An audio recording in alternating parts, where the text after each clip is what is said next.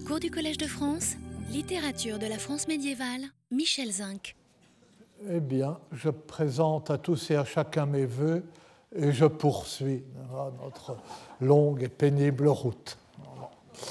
Donc, pour illustrer le, euh, ce paradoxe euh, du poème lyrique dans lequel le jeu renvoie au poète mais n'est pas nécessairement le poète et où il y a donc une sorte de flou, euh, d'interstice dans lequel toutes les possibilités peuvent se glisser et qui donne matière elle-même au jeu poétique. J'avais commencé par un cas particulier dans lequel le nom de l'auteur est comme mis en jeu euh, par le poème lui-même, mise en jeu au sens propre, c'est une sorte d'enjeu. Et euh, on jetait les dés pour savoir qui sera le poète, et où finalement ce nom est indécidable.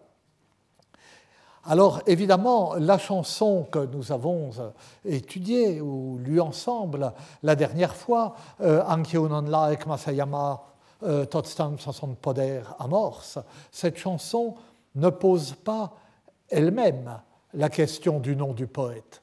Quand on la lit euh, toute seule, sans idées préconçues et dans la naïveté de son âme, elle ne semble pas la poser. C'est la raso qui saisit, avec, il faut le dire, beaucoup de finesse, qui saisit une contradiction à l'intérieur de la chanson.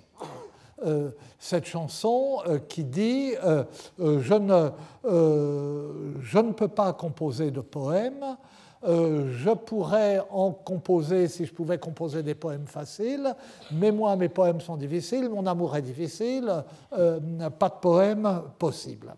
Elle saisit cette contradiction, et qui est au fond une contradiction de toute poésie, poussée là à son point extrême, et elle incarne, c'est la, la raso, le récit autour du poème et en fait tiré du poème, elle incarne cette contradiction dans le jeu des deux poètes dont chacun est nécessairement l'auteur de la chanson et euh, dont aucun des deux ne peut l'être, et cela pour euh, les mêmes raisons. Mais cette raison nous montre que devant l'énigme que constitue le texte, une réponse spontanée, une réponse qui vient à l'esprit du lecteur de la poésie, c'est de chercher un autre poète derrière le poète, et donc de supposer que le nom du poète est un pseudo-nom, un pseudonyme, comme si tout nom de poète était un pseudonyme. Alors, cette chanson, ce n'est pas n'importe quelle chanson, donc c'est cette chanson d'Arnaud Daniel, qui est d'Arnaud Daniel sans pouvoir être d'Arnaud Daniel, enfin, euh, je n'y reviens pas. C'est donc une chanson de troubadour, et dans le cadre de cette poésie des troubadours, l'évocation d'un pseudonyme évoque immédiatement l'usage du signal, S-N-H-L, euh, dans cette poésie, du signal, justement, de ce terme dont on considère euh, qu'il désigne une sorte de pseudonyme. Dans beaucoup de chansons des troubadours, on s'aperçoit que le poète désigne la femme aimée, se désigne lui-même, désigne tel ami, tel interlocuteur, tel personnage, non pas sous son nom, mais sous une sorte de surnom, de euh, sobriquet évocateur, soit du personnage lui-même, soit euh, de la relation qu'il entretient avec le poète, et euh, quelquefois apparemment choisi de façon arbitraire. Et dans le, cas de la chanson d'Arnaud Daniel et du euh, jongleur, la confusion des poètes et des personnages, la confusion du poète Arnaud Daniel ou le jongleur, la confusion du jongleur avec celui qui lui a pris sa chanson ou pas pris sa, chanson, sa chanson, cette confusion évoque l'usage des signaux dits réciproques. Deux personnages s'appellent euh, du même nom. Usage d'ailleurs qui euh, s'est maintenu jusqu'à un certain point dans la vie. Euh, vous avez surtout à l'adolescence, comme ça, vous avez des jeunes gens ou des adolescents qui ont un ami de cœur, une amie de cœur, et qui s'appellent euh, mutuellement euh, du même nom pour créer une sorte de connivence et de secret. Et ça, c'est quelque chose que l'on trouve dans la poésie des troubadours.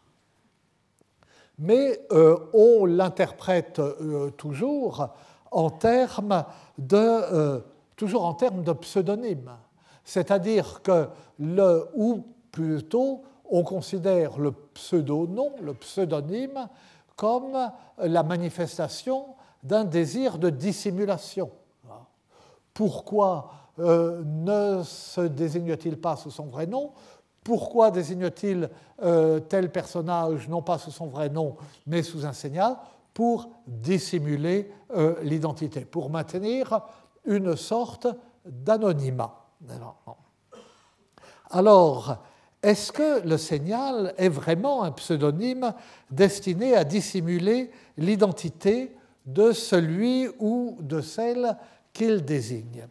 Eh bien, euh, probablement pas, et c'est un point euh, euh, qu'a mis en valeur, qui a été mis en valeur plusieurs fois, mais qui a, est particulièrement ces derniers temps mise en valeur que par quelqu'un que beaucoup ici connaissent et euh, qui est euh, Federico Saviotti, euh, qui a été à terre, attaché à ma chair ces dernières années, hein, et, qui est un, un, jeune mais extrêmement brillant, extrêmement savant philologue, ou un philologue Si on met plusieurs épithètes, il vaut mieux les placer après.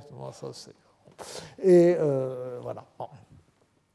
Et euh, d'après lui, les signaux réciproques ne sont pas plus des pseudonymes. Alors, je ne veux pas m'attarder trop sur ce point parce que euh, Federico Saviotti nous fera le plaisir de revenir ici. il ne s'enterre, enfin, S'enterrer à Milan est une mauvaise expression parce qu'il y a un endroit qui, euh, euh, n'évoque pas un cimetière, c'est bien Milan. Enfin, il ne reste pas constamment à Milan et il reviendra dans quelques semaines nous entretenir lui-même de ces questions au séminaire. Donc je ne veux pas lui couper l'herbe sous le pied, ni me parer des plumes du pan, le pan en l'occurrence étant lui, et euh, je ne fais euh, ici que poser quelques jalons et utiliser ce dont j'ai besoin au point où j'en suis dans le déroulement euh, du cours. Et le point, je vais droit à ses conclusions, le point essentiel de sa démonstration, c'est que le signal c'est enfin, on dit signal parce qu'on garde le mot en Languedoc, mais le mot français est signal. C'est un signe. Et comme son nom l'indique, le signal n'a pas pour fonction de dissimuler l'identité du poète ou de la femme aimée, et dans la plupart des cas, il y réussirait d'ailleurs très mal, mais au contraire, son rôle serait d'afficher cette identité. Le signal euh, agirait ou aurait le même rôle que des armes parlantes. Si vous songez à ces petites miniatures qui, dans les manuscrits des troubadours, dans les chansonniers, accompagnent les chansons, euh, quand le troubadour est un noble ou un grand seigneur, eh bien, il est généralement représenté et revêtu de toutes armes. Vous savez, pour ceux qui ont suivi le cours euh, l'an dernier, j'avais même commencer là-dessus, sur ce troubadour vu de dos qu'est Guillaume de Cabestany, de Cabestany et euh, sur cette représentation de troubadours revêtus de toutes leurs armes. Revêtus de toutes leurs armes, c'est-à-dire que le visage est caché par le haume, mais cela veut dire aussi que leurs armoiries sont affichées partout ah, sur leur écu, euh, sur euh, la flamme euh, de leur lance, sur le caparasson de leur cheval. De sorte que le visage est caché, mais l'identité est affichée partout. Et le signal jouerait le même rôle. Enfin, c'est moi qui fais la comparaison avec les, les miniatures. Et euh, Federico Saviote, je vous disais, n'est pas tout à fait le premier. Il y a eu, il y a très longtemps, euh, un, euh, article d'un philologue polonais, Stronski, qui avait développé cette hypothèse et qui disait, alors, qui concluait que le signal est une marque de fabrique du poète à une époque, dit-il, où les poètes euh, ne se nommaient que rarement euh, dans leurs poèmes. Et euh, le signal est une pratique qui disparaît plus tard de la poésie, et dans l'idée de Stronsky, à un moment où les poètes se sont nommés davantage, ils n'ont plus eu besoin de signal. Comme si le poète relevant la visière de son home à partir du moment où elle a existé, ou enlevant son home à l'époque où c'était une boîte de conserve avec des trous, euh, à ce moment-là, n'a plus besoin de porter euh, ses armoiries. S'agissant du noble, nous savons bien que ce n'est pas vrai et que ce n'est pas parce qu'on voit son visage qu'il fait effacer euh, les armoiries sur son carrosse. Et, euh, donc, ben, et puis, euh, je enfin, hors des comparaisons, je ne suis pas certain qu'on puisse invoquer, pour rendre compte de l'usage ou de la mode des signals, une évolution de la poésie médiévale. Je ne suis pas certain que le signal pallie l'anonymat des poètes, ni que plus tard les poètes se soient nommés davantage, euh, plus, puisque davantage que est incorrect, plus qu'il ne le faisait euh, à l'époque où le signal était en usage, ou qu'il se soit nommé euh, différemment. Le, Marcabru, nous allons y revenir sur lui dans un instant. Marcabru est au début du XIIe siècle le sobriquet d'un troubadour comme Ruthbeuf est le sobriquet d'un trouvère, d'un poète euh, dans la seconde moitié du XIIIe siècle.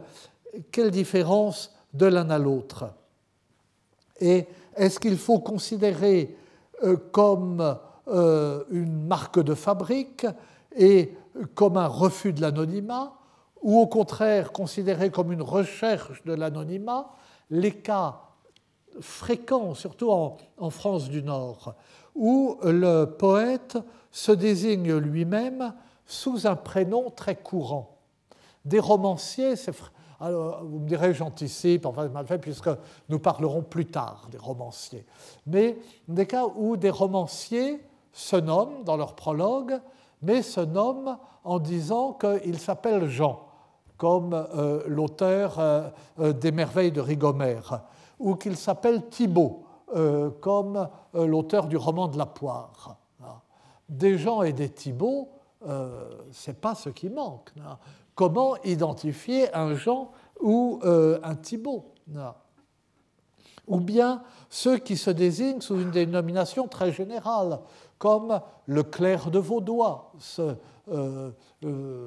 contemporain euh, et euh, émule ou modèle de Rudebeuf, enfin c'est le même genre de poésie à la même époque, ou bien euh, qui, sous, qui se désigne sous un nom qui s'avoue comme un pseudonyme, et, ou bien un nom dissimulé lui-même sous une acrostiche ou une devinette. Par exemple, Jean Renard, sur lequel nous reviendrons. C'est un poète, un romancier malin et mystificateur. Et il dit qu'il s'appelle Jean, prénom tout à fait courant, et Renard. Ah, tiens, justement, Renard. Et puis il le dit, il le dit même pas directement. Ah, il le dit euh, par allusion, le reconstitue, par jeu. Alors, nous ne dirions pas que ce sont là exactement des signaux. Mais pourquoi La distinction n'est ni très facile à faire, ni très nette. Dans tous les cas, le poète se désigne lui-même d'un nom qui n'est pas le sien ou qui n'est pas véritablement le sien ou qui ne suffit pas à l'identifier sans ambiguïté. Dissimuler, pardon, distinguer le signal du sobriquet n'est pas si simple. Le sobriquet, comme le signal, nourrit le développement euh, poétique.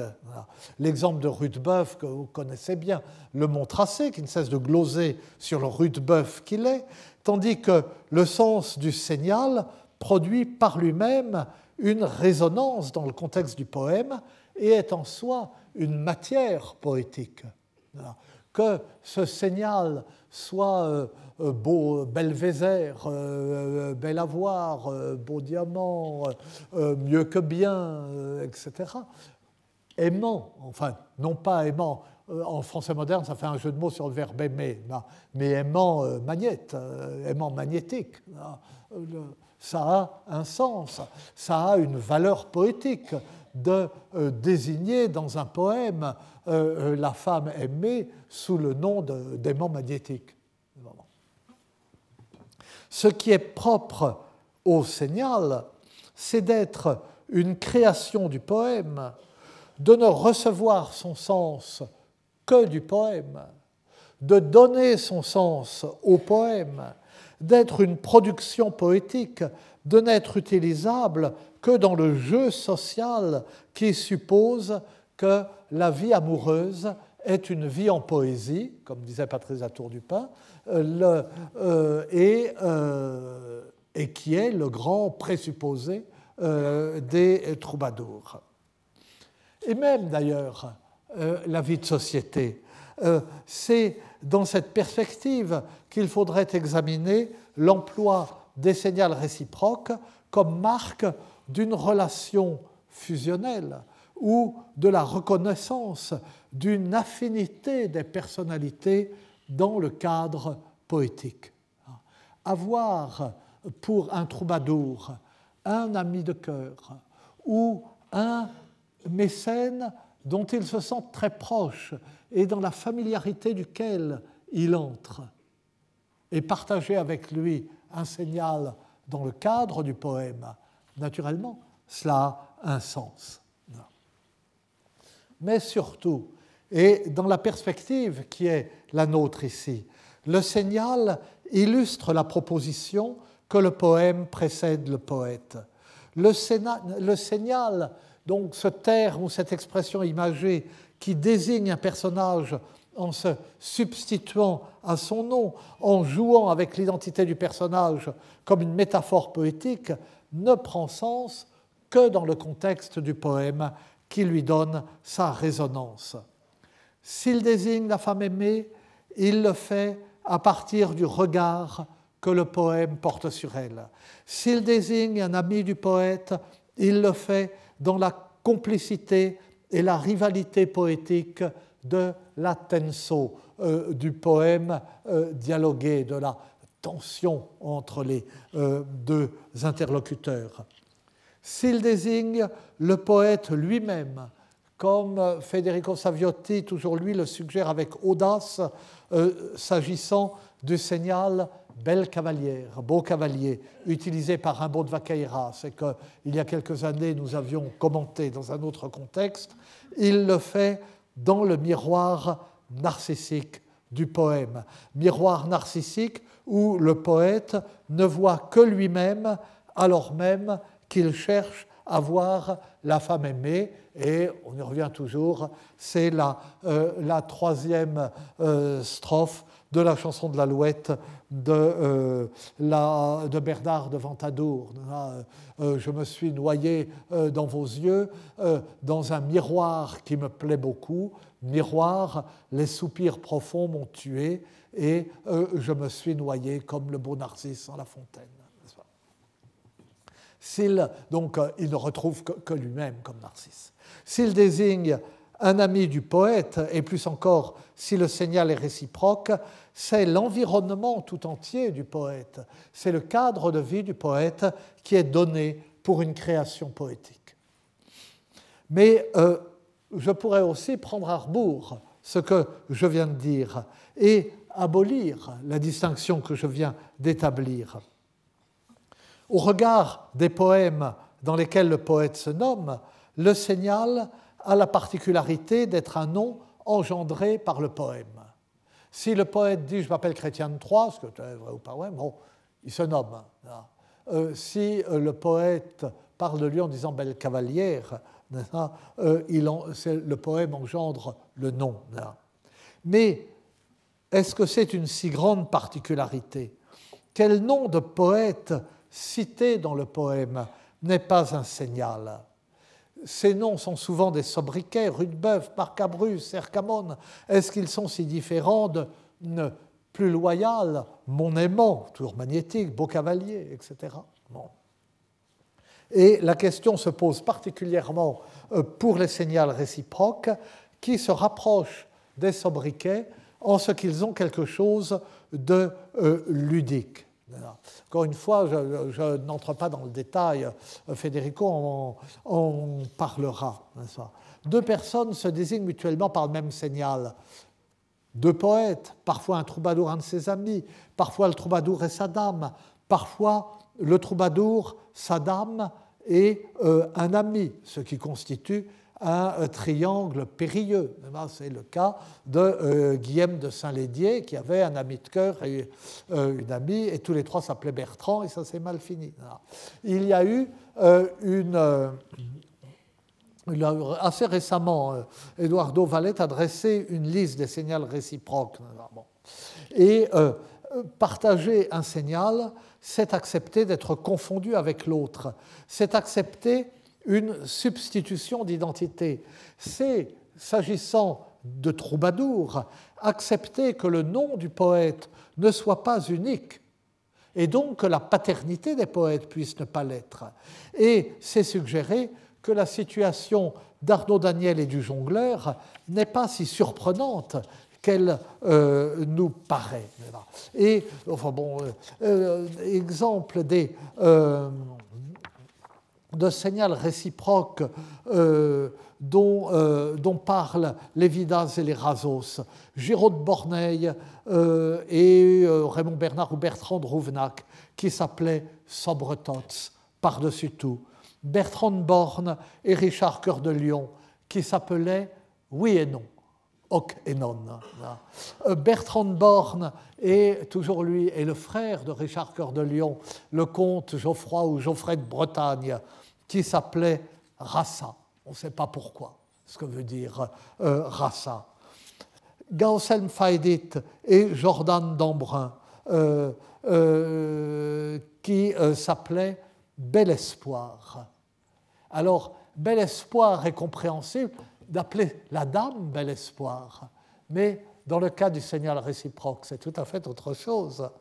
Alors, je l'ai dit, euh, Guillaume de Saint-Lédière, Hugues Maréchal et la vicomtesse marquise de Polignac, marquise était son prénom et non pas son titre, euh, qui était la sœur de Dauphin d'Auvergne, qui jouait un si grand rôle comme protecteur des troubadours, qui s'appelaient tous les trois euh, Bertrand en Guillaume de Saint-Lédière si fazia sas cançons deia, e la maia per amor, e dizia li Bertran, e en Hugo Marescal dizia altresi Bertran, qui era sos copain, et tuit trei s'exclamavan Bertran sens l'autre. Là, il insiste.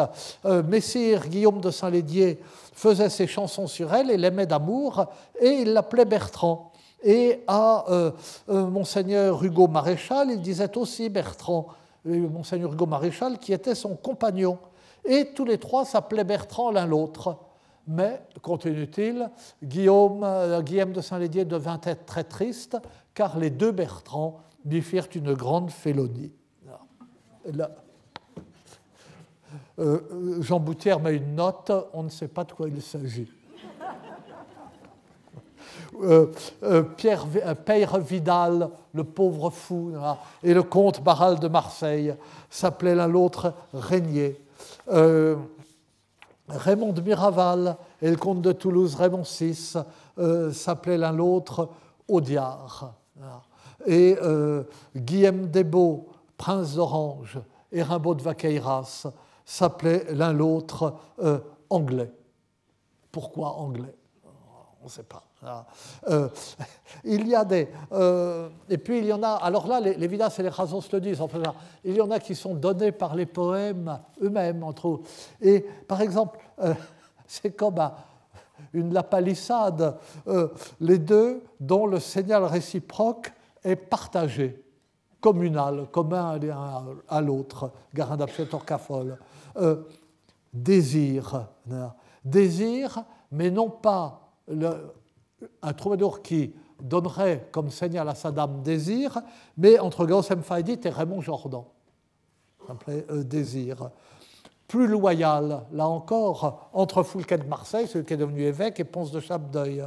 Euh, aimant euh, sert pour des dames, c'est le cas de Bernard de Ventadour, mais sert de euh, signal réciproque entre Bernard, Bertrand de Borne et Guillaume de euh. Et à l'inverse, là où on attendrait quelque chose de plus affectueux, Azalaïs de Porcaïrag, euh, qui était une Trobaïritz, et Rimbaud d'Orange euh, s'appelaient l'un l'autre joglar, jongleur. Et alors, donc c'était leur qualité en somme poétique, mais en la ravalant, qui était mise en évidence, Jongleur est un terme euh, masculin, jongleresse existe, c'est encore plus désobligeant, n'est-ce pas? Mais il y a tellement d'œuvres euh, médiévales où l'héroïne se travestit, et souvent se travestit en jongleur. L'exemple le plus célèbre, bien que l'œuvre ait été peu diffusée, ne soit connue que par un manuscrit, c'est Aucassin et Nicolette, hein, où euh, Nicolette se déguise en jongleur mort, en se noircissant le visage avec une plante qui s'appelle éclair. Enfin, ça, c'est les, plaisanteries de l'auteur d'Aucassin et Nicolette. Et le, donc, mais euh, et le cas le plus. Alors, on a vu à ces exemples que le cas le plus fréquent n'est pas celui où le signal est partagé entre deux poètes, mais celui où il est partagé entre le poète et un de ses amis, qui est souvent un de ses protecteurs. Et cette situation est plus banale, pour nous, est plus banale et moins intéressante, touchant la relation entre l'identité du poète et euh, la création poétique. Mais euh, dans ce cas, le signal est plus que jamais un nom du poète produit par le poème. C'est le talent poétique du troubadour qui lui permet de s'élever jusqu'au niveau de son mécène et de se trouver avec lui sur un pied d'égalité qui va jusqu'à cette sorte d'identité fusionnelle unique qu'affiche le signal réciproque, comme qu'il affiche par son existence même, euh, comme à travers sa nature et à travers sa signification. Et, donc, nous avons vu euh, ces, euh, ces, exemples. Mais enfin, là encore, je, suis trop long sur ce sujet sur lequel nous reviendrons de façon plus compétente que je ne peux le faire au séminaire.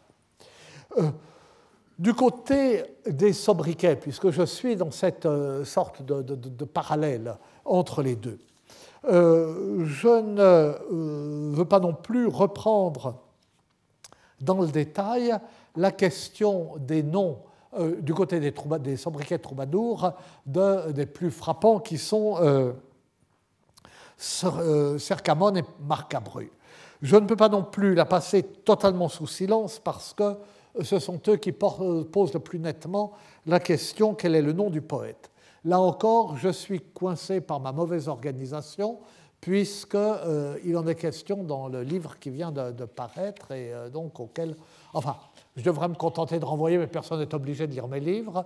Euh, donc, euh, je peux en parler, mais c'est comme ça. Enfin, je suis coincé euh, et condamné, soit à la faute professionnelle, soit à la, au manque d'éducation. Euh, dans euh, tous les cas. Donc je résume euh, les, grandes lignes, d'autant plus que le cas de Cercamon, je peux résumer beaucoup, puisqu'il en avait été question l'an dernier au séminaire avec Luciano Rossi, dont l'hypothèse, vous le savez, est que Cercamon est un sobriquet qui dissimule le vicomte Aible II de Ventadour, le vassal, l'ami et le rival du, en poésie du premier troubadour Guillaume IX, Aible II de Ventadour, qui a exercé une très grande influence comme poète, plus grande encore que Guillaume IX, mais dont nous semblons avoir perdu l'œuvre entière. Selon Luciano Rossi, l'œuvre ne serait pas perdue, elle aurait été conservée sous le nom de, euh, euh, Cercamon. Et, alors, euh, mais je m'intéresse ici au sobriquet. Ce sobriquet, donc, donc Cercamon, c'est cherche monde, court le monde. Donc c'est le sobriquet d'un vagabond. Et Marcabru, c'est marche brun, marche sombre. Et euh, Léon Blois dirait marche noire. C'est le nom du héros du désespéré de euh, Léon Blois. Et euh, donc, c'est à eux, à ces sobriquets que je m'intéresse. Donc, Cercamon, euh, Cercamon euh, faut, euh, gioglas di Gasconia, et trobet vers e pastoretas la usanza antiga, et cerquet tot l'omon, lai on el pocanar, et parso, faites dire Cercamons. Cercamon était un jongleur de Gascogne et il trouva des vers, des poèmes et des pastorelles à la manière antique et il courut le monde entier partout où il put aller et pour cela il se fit appeler Cours le monde, cherche monde, Cercamon. Alors, euh, vous vous souvenez, enfin, ou certains d'entre vous se souviennent, que pour euh, Luciano Rossi, ce sobriquet peut s'entendre non pas cerca mon, mais cerc amon. Non pas court le monde, mais cherche en haut. Cherche vers le haut. Et ça s'appliquerait aux préoccupations morales et spirituelles qui ne sont pas non plus étrangères aux poètes. Mais il pourrait se comprendre aussi comme une invitation à chercher le poète en haut, dans les hautes classes de la société, euh, suggère et suggérerait ainsi que derrière ce, le jongleur se cache un personnage haut placé. Alors je laisse euh, bon, compter, nous en avons déjà beaucoup parlé. Vous savez que euh, l'hypothèse Aible de Ventadour est extrêmement séduisante, euh, qu'il reste euh, une incertitude, ou, bien, ou bien les successeurs d'Aible de Ventadour, celui qui a écrit cette Vida, ceux qui connaissaient les poèmes de Cercamon, ou bien ils savaient que c'était Aible de Ventadour, ou ils ne le savaient pas. S'ils ne le savaient pas, comment ont-ils pu l'oublier si vite? Un si grand seigneur, quelqu'un qui a exercé une si grande influence en poésie, on a ses poèmes sous les yeux, on ne sait plus que c'est lui. Et euh, s'ils le savaient, comment n'ont-ils pas craché le morceau alors que c'était une si belle histoire et si nettement le genre d'histoire qu'aiment les Razos? Mais enfin, euh, passons là-dessus. Euh, en gros, je suis convaincu par Luciano Rossi, mais euh, il reste ça. Alors, dans le cas de Marcabru, les choses sont euh, beaucoup plus compliquées, parce que là, dans le cas de Cercamon, est-ce qu'il faut croire la vida? Est-ce que des poètes, il faut tirer que, etc. là, on a la confrontation n'est pas dans les poèmes eux-mêmes. Tandis que euh, chez Marcabru, c'est euh, à l'intérieur, n'est-ce pas, que tout se joue. Les poèmes deviennent, comme toujours, histoire dans la vida du troubadour. Et Marcabru est gratifié de deux vidas, très brèves euh, toutes les deux, très différentes l'une de l'autre, élaborées chacune à partir d'un poème différent. On peut savoir pour chacune de quel poème elle vient, mais ce n'est pas le même, et conservées chacune dans un seul manuscrit. Elles s'accordent pour faire de lui un pauvre, un enfant trouvé pour l'un, le fils d'une pauvre femme pour l'autre, et pour lui prêter un caractère amer. Ça, il suffit de lire ses poèmes pour lui prêter un caractère amer. L'une est plus circonstanciée, celle du euh, chansonnier A. Marcabrus si foggitat la porta d'un ric homme qui entend homme qu'il faut euh, ni donne. Enaldrix del Villar, faites-le rire, etc. Marcabru fut abandonné à la porte d'un homme important et jamais personne ne sut qui il était ni d'où. Et monseigneur Aldric du Villard le fit élever. Ensuite, il demeura tant avec un troubadour qui avait nom Cercamone qu'il se mit lui-même à trouver. Il s'appelait alors Pain perdu. Mais à partir de ce moment, il eut nom Marcabru. Et en ce temps-là, on ne parlait pas de chansons, mais tout ce qu'on chantait était vers. Nous avons commenté ailleurs, enfin dans la cour il y a quelques années, cette question. Il fut fort renommé et écouté à travers le monde et redouté pour sa langue, car il était si médisant que finalement les châtelains de Guyenne, dont il avait dit beaucoup de mal, le mirent à mort. Bon. Donc, c'est une biographie complète qui a de sa naissance à sa mort et qui ne nous apprend strictement rien. Euh, on ne sait pas qui est Aldric du Villard. Euh, euh, Aldric est un nom germanique répandu. Villard, le nombre de localités qui s'appellent Villard, Haut-Villard, etc., est tel qu'on ne peut rien en faire. La mise à mort par les châtelains de Guyenne est parfaitement énigmatique. À l'époque, la Guyenne c'est euh, l'ensemble de l'Aquitaine. Ah Mais euh, euh, un châtelain, c'est le gouverneur d'un château. Ce n'est pas le propriétaire d'un château, comme aujourd'hui. C'est le gouverneur au nom du propriétaire. alors, que signifie cette conjuration de châtelain. Celui qui a garde Pourquoi justement des châtelains? Alors, est-ce qu'il faudrait entendre châtelain au sens moderne? Est-ce que ce sont les, seigneurs de Guyenne? Alors, pourquoi employer le mot châtelain? Et puis, dans le manuscrit, ce n'est pas Guyenne, il y a G-U-I-A-N. Il manque le A final. Et enfin, je vous ferai un dessin si je savais dessiner. Mais comme il manque le A final, euh, ce n'est pas forcément euh, Guyana qu'il faut lire parce que euh, U, euh, euh, U, I, ça peut se lire, enfin, on peut lire C, G, enfin, c'est trois jambages. C'est trois jambages. Donc, on peut lire J, on peut lire M, on peut lire, on peut lire ce qu'on veut. Donc, le plus clair dans tout cela, c'est que la Vida euh, semble se fonder sur deux chansons de Marc Abru et épuiser toute son information claire, euh, c'est vite dit, n'est-ce pas? Parce que pour ces chansons, il y a une question de paternité, euh, là encore. Et d'ailleurs, les deux chansons, dans un manuscrit, ne font qu'une. c'est la première chanson, ou la première partie de la chanson, est placée est adressé à Marc Abru et est placé dans la bouche d'un certain Henri, Henrik, E-N-R-I-C. Mais il ne s'appelle pas Henrik dans tous les manuscrits. Dans d'autres manuscrits, il s'appelle Audric, Henrik avec un A, Oldric, Alric. Alors c'est peut-être le même que cet Aldric du Villard, ou probablement que l'auteur de la Vida s'est fondé sur la chanson pour parler de cet Aldric du Villard. La seconde partie, ou la seconde chanson, c'est la réponse de Marc Abru. Euh, alors, dans le manuscrit A, c'est une seule chanson, et elle inspire cette vida. Les autres manuscrits en font deux chansons euh, séparées. Euh, ce sont donc des chansons ou une chanson dialoguée, comme on disait, ou comme disaient les Galiciens, des chansons d'Escarne et Maldisère.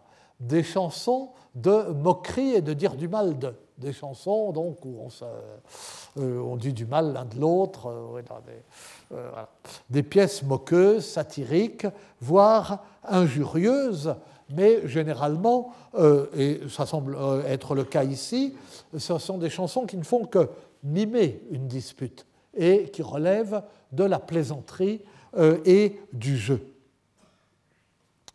Et donc, toujours est-il que euh, euh, euh, si donc cet Henri, Aldric et peut-être cet Aldric du Villard, si les deux chansons constituent un échange, ce qui est bien possible, ce qui est même probable, parce qu'elles ont le même schéma métrique et strophique. Donc le manuscrit qui considère que c'est un échange et qui en fait une seule chanson a probablement raison. Dans ce cas-là, c'est ce même Aldrich ou Henrik qui s'adresse euh, à Marcabru en le désignant euh, dès le début, au vers 2 de la chanson, sous le nom de Marcabru, mais qui au début de la dernière strophe dit, euh, je ne sais plus si je l'ai donné, oui, Recognuta et pan perdut, solar? Je t'ai reconnu, pain perdu, et tu croyais cacher ton nom.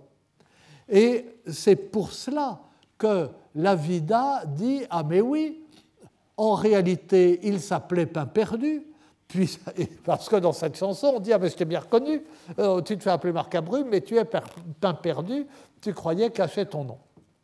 Mais, en fait, on ne peut rien tirer de cela. D'abord, que signifie ce sobriquet de pain perdu?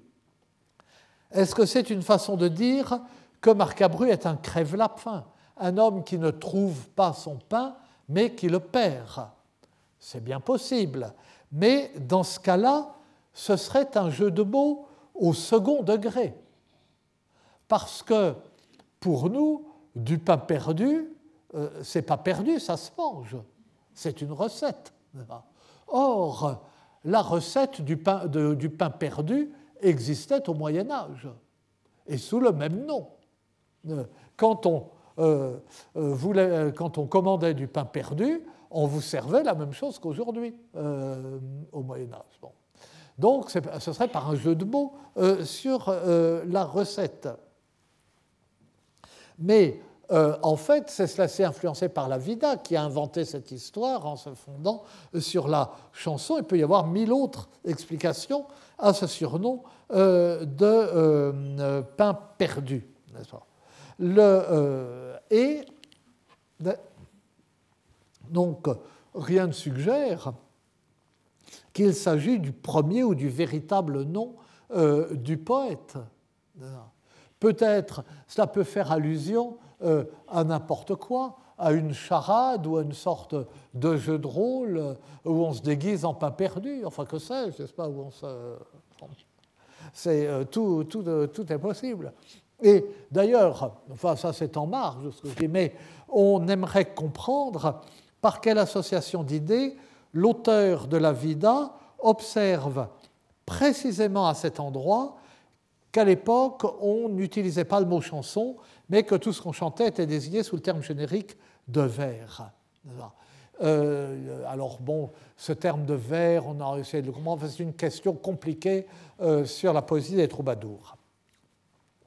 Mais il est possible qu'il juge inclassable euh, beaucoup de pièces de Marcabru qui sont trop virulentes dans la dénonciation des vices contre l'amour, trop grossière, le langage est très cru souvent, trop détaché de toute expérience euh, amoureuse personnelle, euh, pour être désigné comme des chansons, puisque le mot chanson désigne une chanson d'amour, ne sont pas vraiment des chansons d'amour, pas vraiment amoureux, mais elles sont cependant trop générales et elles sont, si on peut dire, trop spéculatives pour être des, être des sirventes, qui sont des pièces polémiques, politiques, satiriques, hein, mais qui visent généralement une personne précise ou euh, une circonstance euh, précise.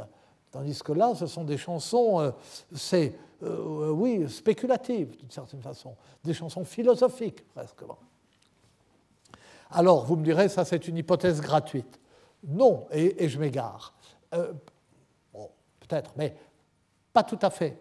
Parce que l'autre vida, la vida du manuscrit K, euh, qui est très brève, d'une façon confirme cette hypothèse. Marcabrune, faux de Gascogne, fils d'une pauvre femme, qui a Marcabruna, si comme elle dit son chantar, Marcabrune, fils na bruna, frangendrats antal luna, qu'elle sab d'amor comme des gruna, escotats, qui amet neguna, ni d'autranen for amats. Trobaire faut del premiers comme se record, de kaitivets vers et de kaitivets serventes fets, et d'ismal de las femnas et d'amor. Marcabru était de Gascogne, fils d'une pauvre femme qui s'appelait Marcabrune, comme il le dit dans son chant. Marcabru, le fils de Madame Brune, fut engendré sous telle lune sait comment l'amour vous secoue. Écoutez, car jamais il n'aima aucune et de nul ne fut aimé. C'est une chanson comme ça, très rythmée et très violente, avec ce escotats, écoutez, qui revient à la même place euh, dans euh, chaque strophe. Donc l'auteur de cette très brève vida a été frappé du fait que la poésie de Marcabru, tout en ne parlant que d'amour, n'est pas une poésie d'amour. Précisément l'hypothèse que je faisais il y a un instant. Et euh, il est allé chercher la citation qui explique et justifie euh, cette situation. Il y a un passage dans lequel Marc Abru euh, dit qu'il n'a pas connu, qu'il n'a pas été aimé, qu'il n'a pas aimé, mais qu'il sait bien comment euh, l'amour euh, vous euh, dégrune. alors, quand il vous secoue, on ne sait pas trop comment, comment comprendre. Dégrunard, ça veut dire égrener. Alors, il s'est traduit littéralement par boutière. Les éditeurs anglais, Simon Gaunt et ses collaborateurs, euh, traduisent par faire des ravages en anglais. Le, euh, à mon avis, enfin, pourquoi euh, égrener signifierait-il faire des ravages? Ils ont probablement pensé que pour égrener, on secoue les. Le, je n'ose le dire, mais je crois que euh, euh, Boutière a eu raison dans le sens de garder égrené et que euh, si on secoue et ce qu'on secoue, ce n'est pas pour faire des ravages, ou enfin bon, des ravages si on veut. Et que lorsque il dit, parce que vous voyez, il sait comment l'amour vous égrune, mais il n'a jamais été aimé de femme, d'une femme, il n'en a jamais aimé aucune. Comment concilier les deux? Ben, On voit comment euh, euh, avec Grenat et euh, je n'ai jamais osé publier là-dessus une notule dans Romania ou ailleurs, et je devrais encore moins oser le dire si publiquement, mais me semble que euh, euh, c'est ça, que euh, ça que ça veut dire. Et c'est la malédiction de, de Marc Abru. Il a été engendré sous telle lune, pas, sous, dans des circonstances astrologiques défavorables pour, pour l'amour. C'est lorsque, enfin il le dit toujours plus, il est toujours plus élégant. Quand Geoffrey Rudel euh, le, euh, dit euh, mon parrain m'a jeté ce sort d'aimer de n'être pas aimé. il m'a fadat. Je suis faé, les fades, les fées. J'ai été, j'ai été, j'ai un parrain. Les, les, parrains et les marraines sont des, des magiciens et des fées. Et il m'a faé, mal, que soit maudit, conclut-il, le parrain qui m'a ainsi fadat. Et le, donc, le, fada, vous savez, c'est celui qui a reçu un coup des, faits. Et euh, eh bien, euh, là, euh, c'est la même image. Et alors, je crois que l'auteur de, la Brève Vida donc, a été frappé du fait que la poésie de Marcabru ne parle que d'amour et n'est pas une poésie d'amour.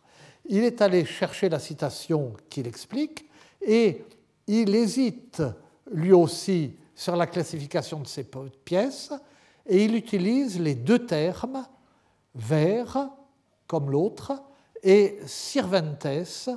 Et pourquoi lui utilise-t-il sirventes Parce que la façon dont il définit ses poèmes, c'est qu'ils disent du mal des femmes et de l'amour. Ils ont donc ce côté satirique qui caractérise euh, le Sirventes. Et c'est probablement parce que dire du mal des femmes et de l'amour lui paraît scandaleux, qu'il qualifie de misérables ces poèmes.